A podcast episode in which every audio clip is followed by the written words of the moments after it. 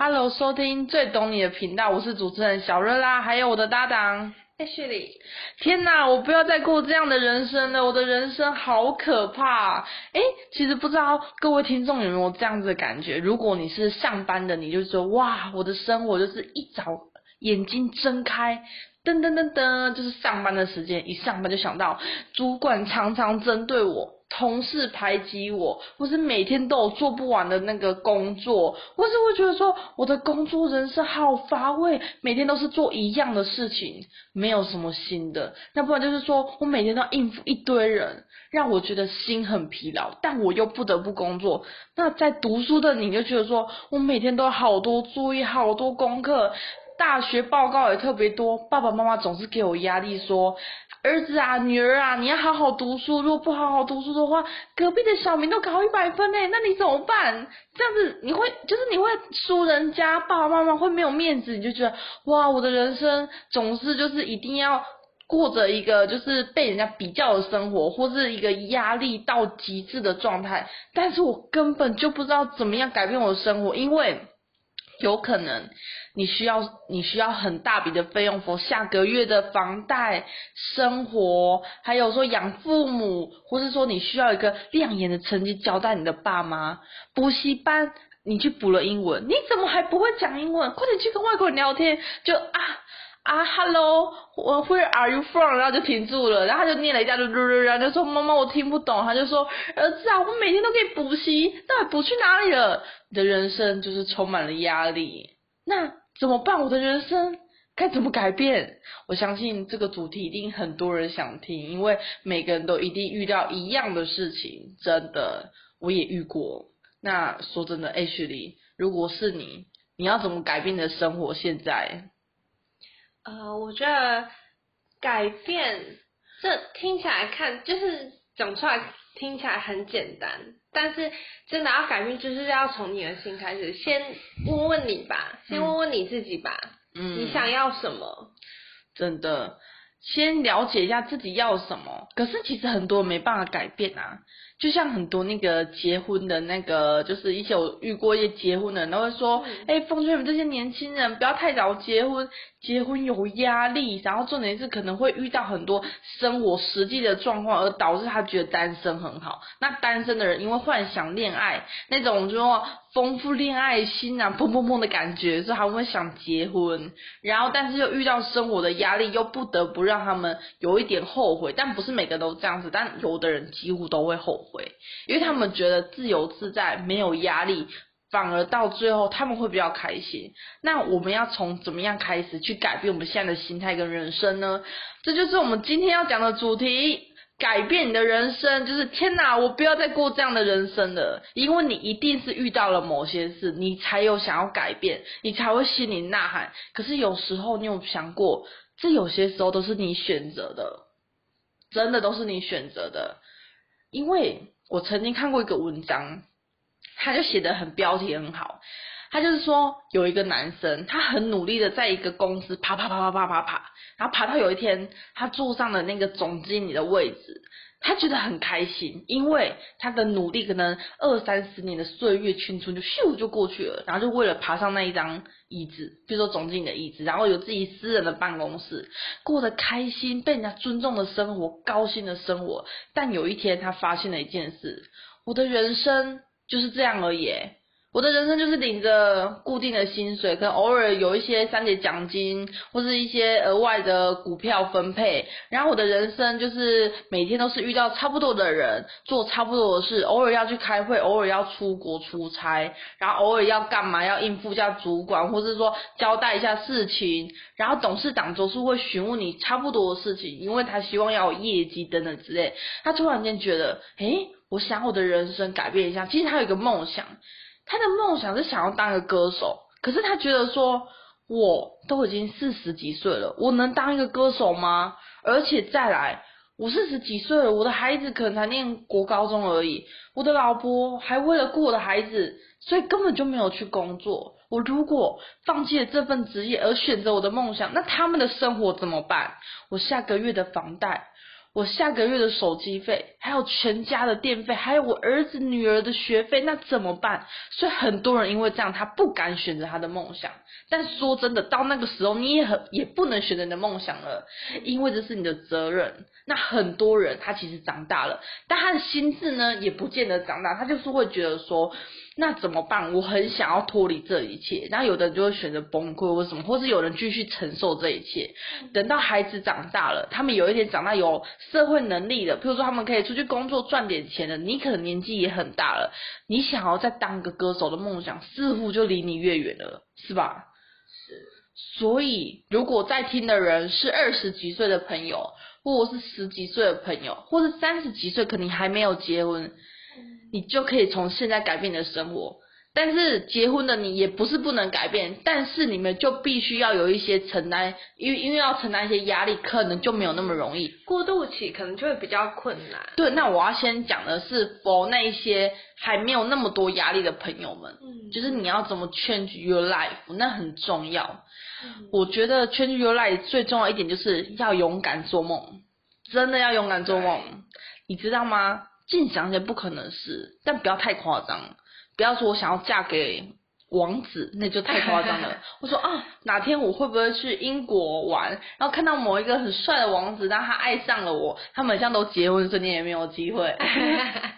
对，所以其实真的太不切实际。这种梦想呢，可以看看电影就好，但是这种不实际，我们要讲实际的部分，嗯、就是如果说可以的话，你要去进去做，嗯、呃，去幻想一些你觉得有可能达到，但是似乎又离你有点远的事情。例如 Ashley，你有没有想要跟观众分享一下？你觉得这是什么东西？例如什么事情？你像我个人的经验还是？对，就是或者你朋友也可以。嗯。呃，我身边呢，我我之前也有听过一个例子的，就是也还蛮特别的，就是呃，他一开始可能是因为要承担家里的一些压力，他去做了一个工作，然后那个工作可能也不是他一开始心之所向的那一种，就只是说，哦，这个工作就像大家所想的。啊，他薪资很高，他名声很响亮，他很有社呃社会地位很高之类的，就为了给他的家庭可以有一个支撑，然后有一个就是响亮的名声这样子。可是其实到到最后，他反而觉得，哎，奇怪，我走到现在，但是我后来才发现，其实这个好像不是我要的，这个这个这个过程中。他就开始慢慢的又有一些新的想法这样子，然后之后又之后他又踏上了另外一个跟他先前所选择的职业是完全截然不同的人生，从律比如说从律师到作家，就是真的非常截然不同。然后我觉得就是，其实我我也很佩服他，因为就像就像刚刚小瑞来讲，就是勇敢做梦。因为如果如果我走到。走到一个地位当中，我就想，可能有些人就会想说，啊，有些责任放不下，或者说，我都走到这里了，我是不是再重新选择，又要从零开始？真的。然后，然后你就开始可能会有很多烦恼，又又所有东西好像又重新归零，又重新来。可是其实，我觉得，我觉得这就是人生最棒的地方，就是因为你敢勇敢做梦，你敢勇敢踏出你的舒适圈，然后再勇敢创造另外一个梦，你的人生。真的才是充满充满的各种奇迹，我觉得这样的人生真的是很棒的。对，那我先突然间想到，就是说，如果你已经是有经济压力，或是说有家庭重担，你可以如何改变？我曾经遇过一个人，他事业非常的好，然后因为事业很好，也算是当一个蛮高阶的主管，但是他现在一定得工作，因为毕竟他的小孩还小，但是他就跟我说过。等他退休之后，或是说他孩子已经大学都毕业，然后让他可以自由的时候，他想去当一个厨师。就是说，他虽然没有学过，就是一些正统的料理，但是他自己都会去摸索。然后他煮的东西真的非常的好吃，超好吃，我都超喜欢他煮的东西。他每次有煮东西，我一定都吃光光，因为我觉得他煮的东西料理真的很棒。重点是他不是个厨师，他也没有学过相关，他也没有去过相关的地方工作，他就是真的。他是天分呢，他自己摸真的，他就自己摸索，而且他会自己去看一些，比如说一些料理节目，然后他就自己去想我可以怎么变化，然后他就自己回来试试试，哎，是真的好吃，CP 值很高，不输外面的餐厅。但是他就是有个梦想，就是说，哎，因为我退休之后，我也想要有个自己的工作，才不会说退休都没事做，所以他希望说他可以开一个简单的小餐厅，然后完成他的梦想。今天想煮什么料理就煮什么料理，但是属于那种无菜单料理，我就觉得很好啊，因为我觉得说你如果有经济压力，我也许不能选择现在的人生，但我可以选未来的人生。但是如果现在的你是轻松的，那拜托你快点选择你的人生。那我来举个例子，到底怎么样可以快速选择的人生？我要来讲故事喽。我今天我今天有收到几封 email，就是给我的。就是佛这次的主题的，那呢，我们我就先看一下我的 mail 的内容。mail 的内容就是说，有一位叫做林小姐，他就说：“天哪，我也不想过这样的人生。”那他人生故事到底是什么呢？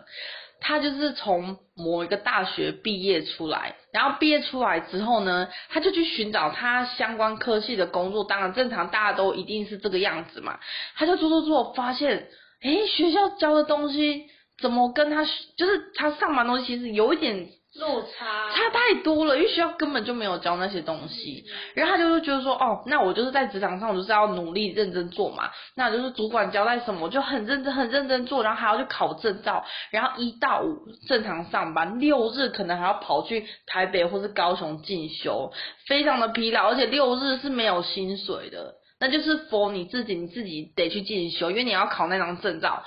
公司还说，如果你那张证照没有考上，半年后或一年后，不好意思，就拜拜哦，就没有你的职位，因为他是签那所谓的一年一聘，就是他需要你是一个。够人才，然后或是说够可以为公司创造更大的利益，他才要请你。然后那个小姐就是她非常辛苦，就是每天都工作，然后假日的时候又去进修，她真的是疲劳不堪，然后疲劳不堪。她有时候人家五点下班，那她因为她觉得事情没有做，她就一直做，一直做，做做很久，可能有时候晚上七八点才下班。但是问题是，她不但没有被受到重视，她有时候可能。同事对她态度也蛮差的，可能就是因为她个性可能是比较温柔型的女孩子吧，就是因为个性就是这个样子，所以常常被人家欺负，然后就觉得很不舒服。然后她后来一年后，她就决定离开那个职场了。后来她又做了一个工作，有点跟上一个职场类似，但又被欺负。然后工作模式其实跟上一个蛮雷同的，他就觉得说，我好想改变我的人生。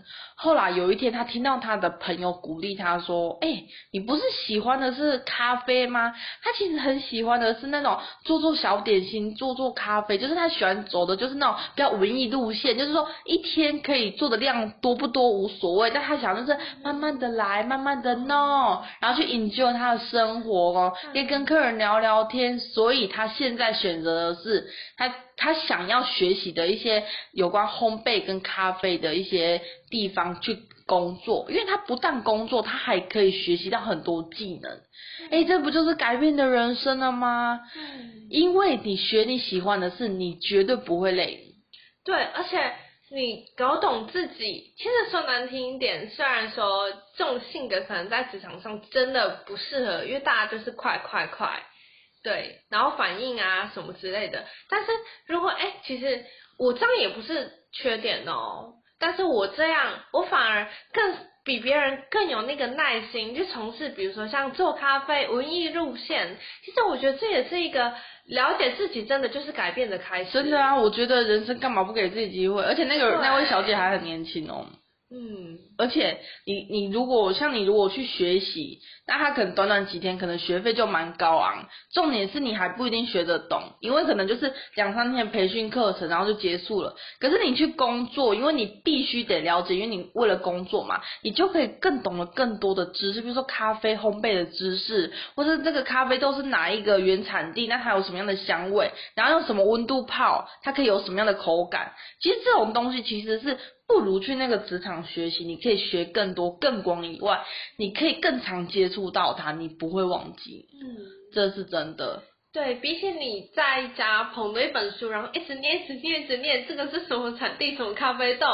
然后喝起来口感怎么样？你也不一定有钱可以一直去买那些咖啡豆，而且重点是你家里如果没有那种很高级的器具，你也没有办法去。把它烹煮出来。那我要这完全真的只是纸上谈兵，所以你真的是要实际去接触到那个行业，接触到那个领域，你才能真的很深入的学习。真的，所以如果喜欢烘焙的朋友，或喜欢那个烹饪的朋友，其实呢，如果与其你去学，你不如直接可以到职场上去工作，你可以学习到是更深更广的知识跟烘焙的技巧。真的，那我要再讲第二则了。第二则是一位来自台北的那个林小姐，那她就要跟我分享什么故事呢？就是因为她学历不高，他可能就是念到高中而已，然后他就，哎、欸，你笑什么？H 林，H 林干嘛笑？对，你继续讲没关系。然后她就是来自于台北的林小姐，然后她就是因为她嗯学历不高，然后她到一个某一个职场上去工作，然后某一个职场上工作的时候，因为她可能学历的关系，所以她没有办法升迁。到一个他想要的职位，但是因为他去上班那个地方非常的竞争，就是说他们也是属于一年一聘或者几年几聘，他们其实里面没有什么正式员工，其实都是用这种聘的方式去请员工。如果他今年觉得你不够有价值，那你可能明年就拜拜了。对，所以其实是一个蛮现实的地方，也是一个蛮有压力的地方，因为他不会因为你年纪大。或者年纪小，或待的长，或待的怎样，他就是珍惜这个人才。他真的是看你能够创造多少价值。如果你今天不行，拜拜。而且他们那个地方算是蛮会劝举他的工作，就是说，可能今年他们是接到什么样的案子，那可能需要培养一堆讲师，或是明年他们需要的是带活动的。人员就是他们，其实他们的产业是一直蛮更新的，所以他不可能就是从事同一个就是行业，他就是在同一个机构上班，但是他得做非常多不同的事，因为每一年那个机构接到的案子是都不一样，对。然后他最后他就觉得不是很开心，他觉得他工作真的很没有保障，然后他就想去他生活啦。那他后来怎么做？他就是趁六日的时间，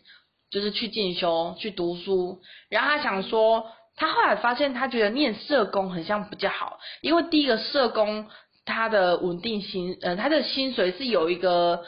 就是有怎么讲，他就是有一个稳定的薪水，就是说你一去面试就是那个薪水。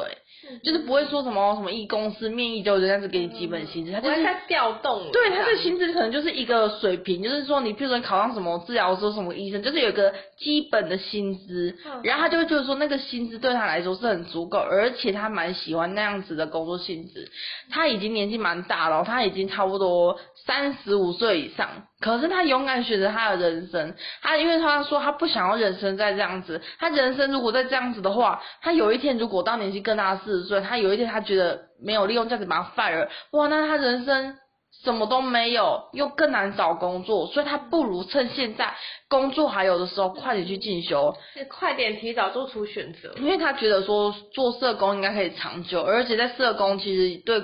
对他来说他就有一个保障，嗯，不叫不容易被解聘啊。对，除非你发生什么状况，而且社工的性质很多，也有妇女的，然后也有跟儿童有关，就是他的性质很多。老人的或者什么。对，他觉得他选择性大，而且他又可以很开心的去做一些，因为他有房事的一些工作，他就觉得哎，这样工作听起也是蛮有趣的。嗯。对，因为他不喜欢工作都是在同一个地方。他也喜欢这样跑来跑去，因为确实有些人他的个性真的是不适合待在办公室，就是一直坐着，一直文书处理，一直接电话，哇，他可能会疯掉。真的。如果他真的很活泼，很想要跟人家互动，然后可以又遇到不同人，又不是说哦每天都遇到同同一种人的话，真的，这个工作真的就很适合他。我觉得就是人生嘛，如果你真的没有压力，你真的可以给自己另外一条路。因为我觉得读书的时候，我们都会因为那个时候。夯什么而去念什么，或是你从小喜欢什么而去念什么。可是出社会其实往往都不是这么一回事。一出社会发现，哎，其实这职业不适合我，可能就是因为这个职业需要大量的沟通，或是说所要需要去做一些你违背良心的事情，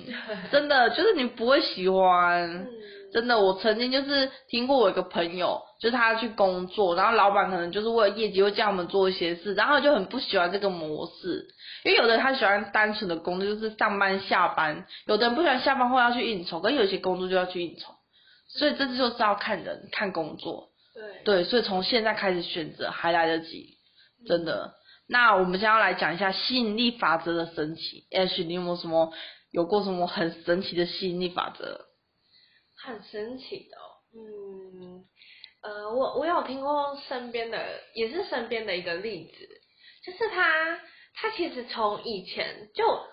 到现在还有联络了一个朋友，然后他也是我国中的时候的朋友，他从以前我就看他很喜欢画画，每次拿起笔就是一直画一直画。然后有时候我就好奇走过去看，哎，画的超好的哎，然后我就问他说，哎，你学很久吗？嗯，你感觉就是底子很好啊。结果他回答我说，他是兴趣，嗯嗯，所以等于说他其实不是去学的很专业，嗯，他就是兴趣，然后加一点天分，然后这样子画出来，我就觉得这个人真的太厉害了。可是因为他一直都是把这个当业余，就是无聊在随便一张纸上随便乱画啦。因为他就是，其实他主要还是比较攻念书，嗯，对，就他成绩也很好，然后，然后就是父母也都就是都很希望他可以，就是就像社会的期待一样，好，国中念完念国立高中，然后再念好的大学，然后顺利的毕业出社会这样子。像他其实。呃，我觉得他很有天分，可是他好像一直都是很没有在学这些东西，也没有在主攻这些东西，嗯、也没有去参加什么相关的比赛，去展现这个才能，哎、欸，都没有。嗯，他就只是念书，然后很业余的画画。对，但是后来，呃，我最近听到了他的他的例，就是我最近听到他的消息，然后他好像就是已经有开始。从事相关行业，因为他他大学念的并不是这个科系哦，他在大学之前也跟很多很迷惘的人一样，就是哦，我就是考上什么就念什么啦。但是后来出社会之后，他突然又突然转念，觉得说，哎，我最喜欢的跟最擅长的好像还是画画。结果没有想到，他现在就是从事呃比较美工之类的工作。那也不错啊。我觉得，对，我觉得这个转变确实也让人蛮惊讶。就是想说，虽然我知道你以前很有这个天分，可是你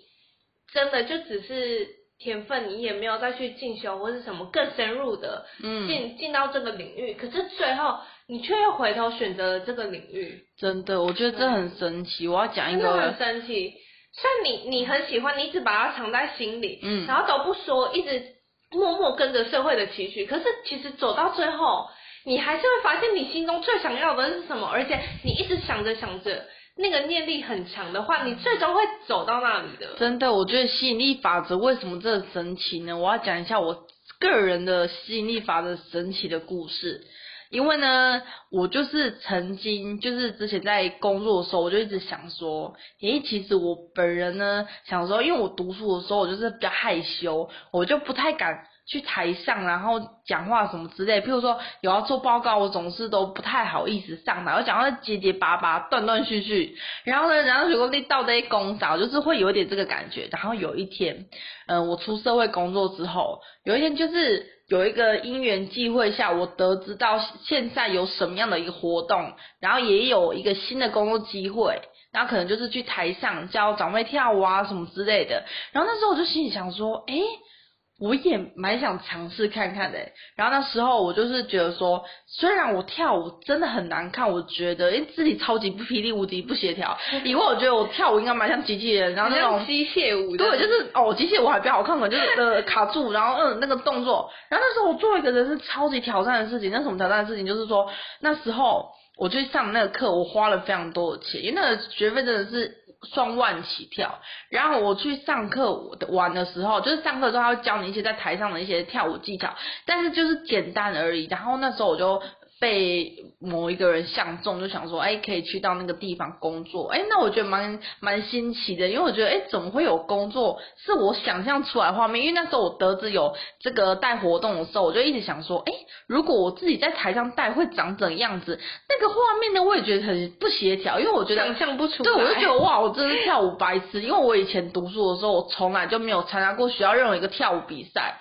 因为真的不能看啊，而且我记不起任何的舞步，不是我记忆。力差，因为我根本就没有需要去记过，因为以前读书都是同学在前面跳，啊，我就跟着他跳跳，我都大概知道要跳什么，但是真的不好看。结果那一天我就很神奇，我就被相中了，我也不知道他相中我哪里，绝对不是肢体，真的超难看。嘴巴很爱讲话吧？真的可能是我人长得太可爱了，或是说我的那个样子有让人家觉得说我有潜力吧，我也不知道。结果我就到那个地方去工作，然后因为刚开始你只是考上了那张证照，但不代表你真的会带，因为会带那是另外一回事。然后那时候就有一群人训练我说，哎，怎么样在动作的前两拍讲出两拍后动作，比如说五六画圈圈。七八擦玻璃，那因为教长辈他其实不需要什么太高的技巧，他只需要就是简单的暗示，让长辈知道说，哎，下一个动作是什么。可是我就说，你说七八擦玻璃，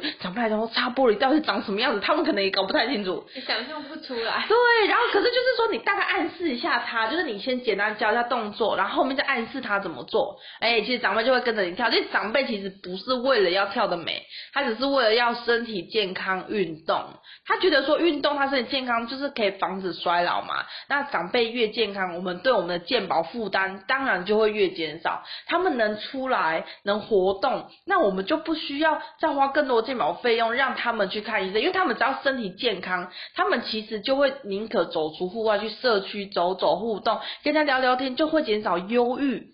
等等跟衰老这些，当然多多少都会衰，但是说可以延缓它衰老的时间。然后那时候就觉得好酷哦，然后那时候就一群人哦啊看着我跳舞哦，超尴尬的，因为真的觉得好丑。然后我回家那边跳五六擦玻璃，七八擦哪里，然后那边 练习那边一直在跳舞，就超白痴。然后那时候就是就是要边跳手脚并行嘛，嘴巴也要动，然后手也要动，然后脑子一直想到啊下两拍是什么动作，下八拍。我那时候觉得超挑战的，手脑嘴并用哎，因为超难是第一个，我从来没有跳过舞，所以我根本就不知道，就是我很难就是去对到节奏，然后有意思，因为对。没有学过舞蹈底子的人，你很难去跟上那个舞蹈的节奏，真的。真的，你要跟着节奏，然后你嘴巴又要念下两拍的动作，然后你动作又要再上两拍，因为下两拍还没到嘛，所以你的身体的动作是上两拍，然后嘴巴念下两拍，然后就就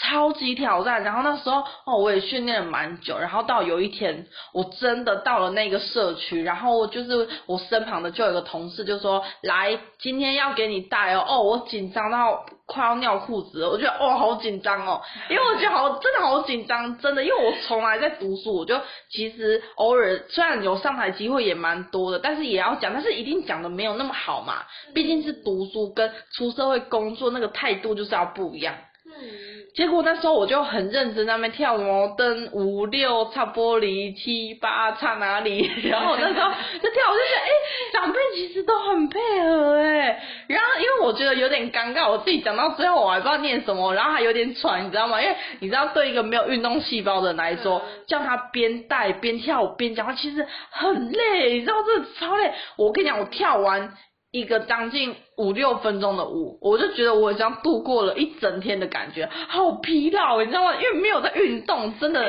你心肺心肺耐力也太差了吧？真的体力有限，真的活力真的是会慢慢的衰弱。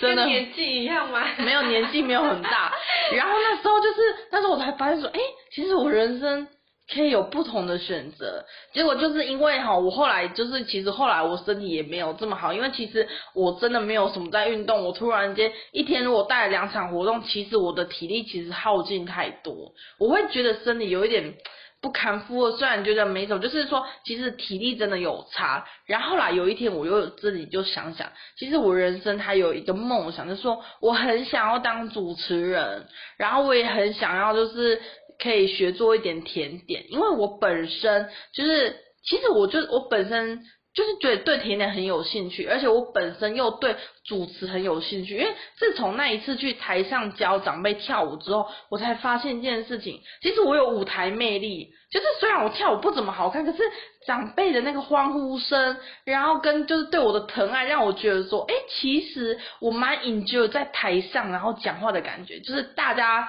都只看着你。然后那时候我讲话就是因为我最昂虾嘛，因为我拿麦克风。大家不得不看我，不看我就会说阿妈那么搞款啊，我生气啊。阿妈说后来后来卖生气，就是可以跟长辈互动，其实也蛮好玩的。那有一天我就说长辈，那大家起来跳舞喽！竟然有一半的长辈都给我坐下，害我就觉得哦有点尴尬，那种波浪被吵啊。然后那时候我就自己化解说，你能不爱吵我，阿爹我被照啊。然后就一堆长辈站起来，我才发现说，其实有时候在舞台上，你就像一个 leader 一样，你其实可以去改变很多事情。人生就要像一个 leader，你可以自己。去为自己改变很多事情，结果后来我就发现说，其实我人生也可以，就是改变一下嘛，我也可以当主持人啊，因为我蛮有台风，而且我不怕，而且我敢讲，而且我的反应很好，然后其实从中可以慢慢训练，所以我后来其实我也觉得我也算是完成了我另外一个梦想。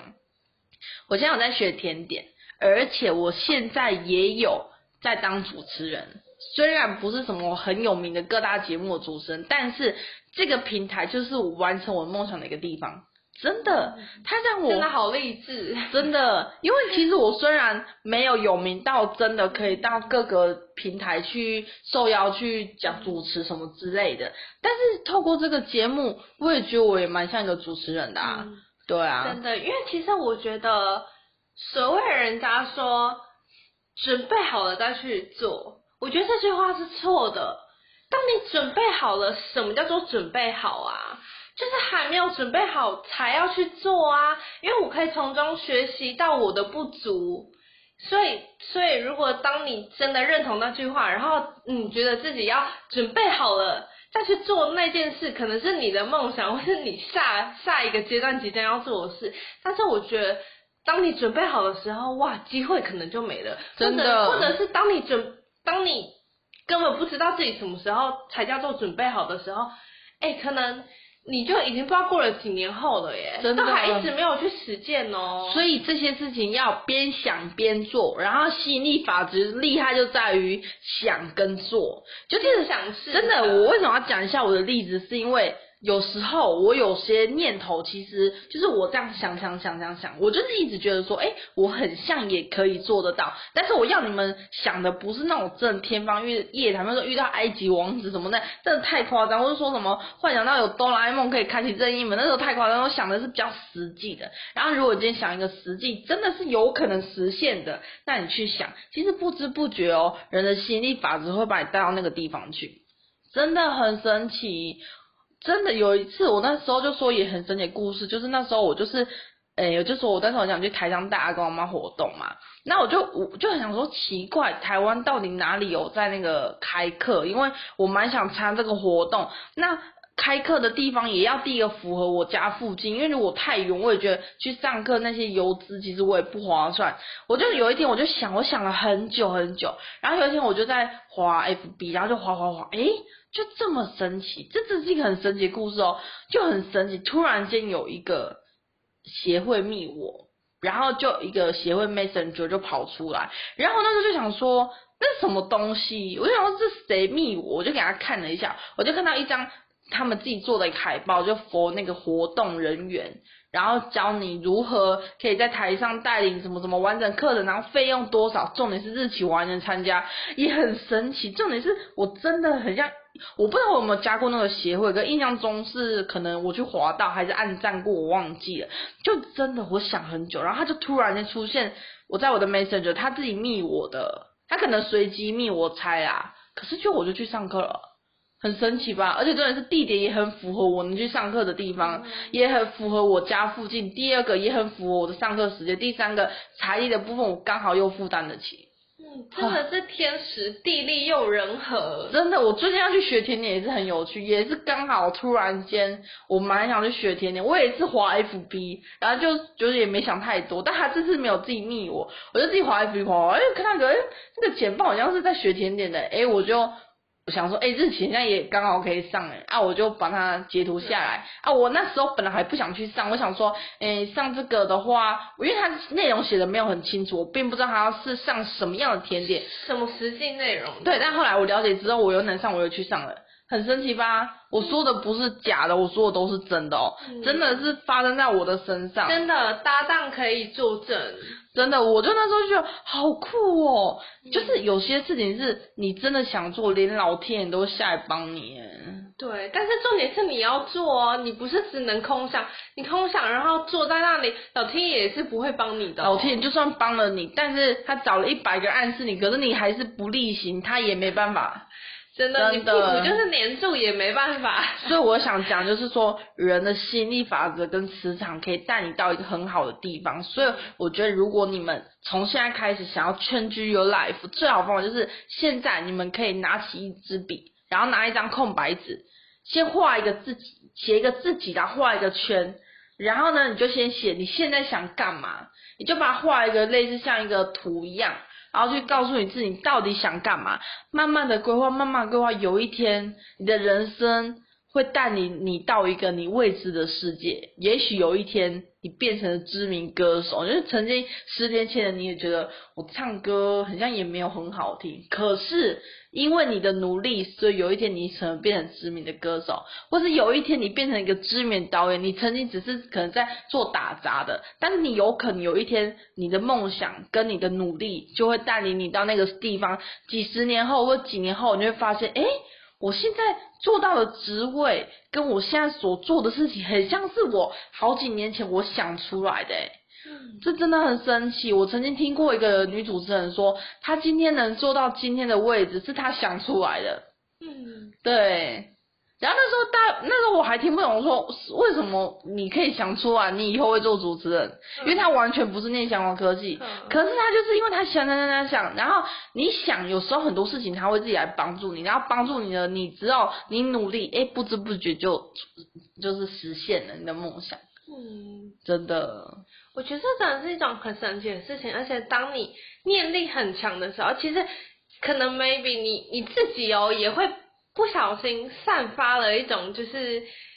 一种正能量，然后人家看到也会想要来帮你。真的，我觉得很神奇，真的。所以呢，我觉得人生呢是靠自己想象出来的。有些人就是他想象力够丰富，他可以创造出一个世界，就是他自己的世界。嗯、就是你就是想想想想想，哎、欸，人生其实没有什么事情是不可能的，哎，其实真的没有什么局限的。就像以前的人，就也很难想象说，哎、欸，现在的人都可以到处搭飞机，然后出国去玩。嗯、在最早的时候，他们也很难想象说，人竟然可以坐飞机，然后到不同的领域去。他也觉得真的，以前的人一定也没有想过，手机可以打通话这么方便。就不用再去公共电话这样子去打，或是在更早连手机都没有，以前的人也很难想象，原来还有视讯这种东西，然后还有可能，也许未来，在未来。也许真的会有像哆啦 A 梦的剧情一样，就打开一个任意门，然后就通往一个你想去，比如说我要说我要去韩国，开门扣两万块，类似这样子，这是我想象出来的。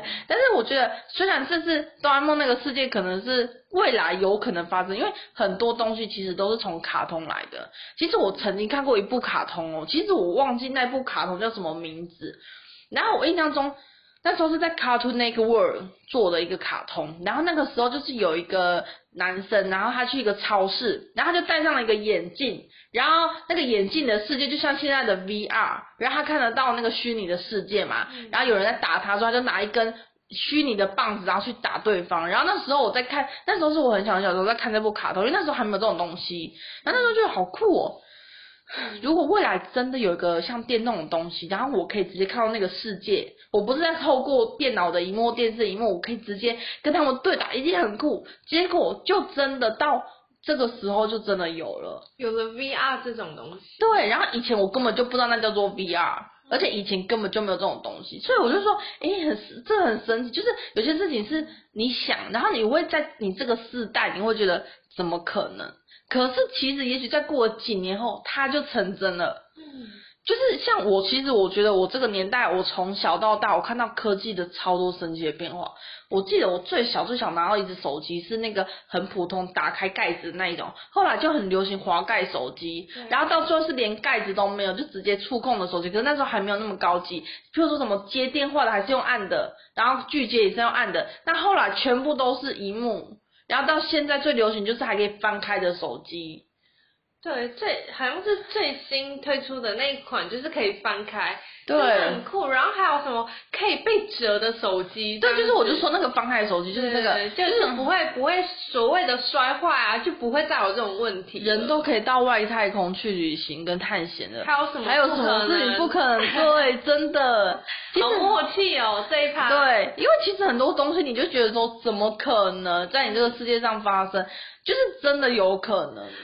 对，而且最后都会被创造出来。所以其实有些东西是人很多事情他也不知道要如何去创造，所以他会借由卡通或借由一些科技电影，然后去告诉你，如果有这种东西也蛮神奇。然后大家就是会觉得说，哎，如果像你在看一些电影啊，未来的电影什么之类，觉得说，哎，如果未来有这种东西很神奇，但你就去制作，所以你就会误以为说未来一定有这种东西，其实不是，是因为人有想到。啊，你想到这种东西，科学家或是一些会发明的人，他再去把它发明出来，所以觉得不要觉得这些都是做梦，都有可能。对，所以真的回到主题，我真的觉得改变的最原始的那个开始，就是你的构思。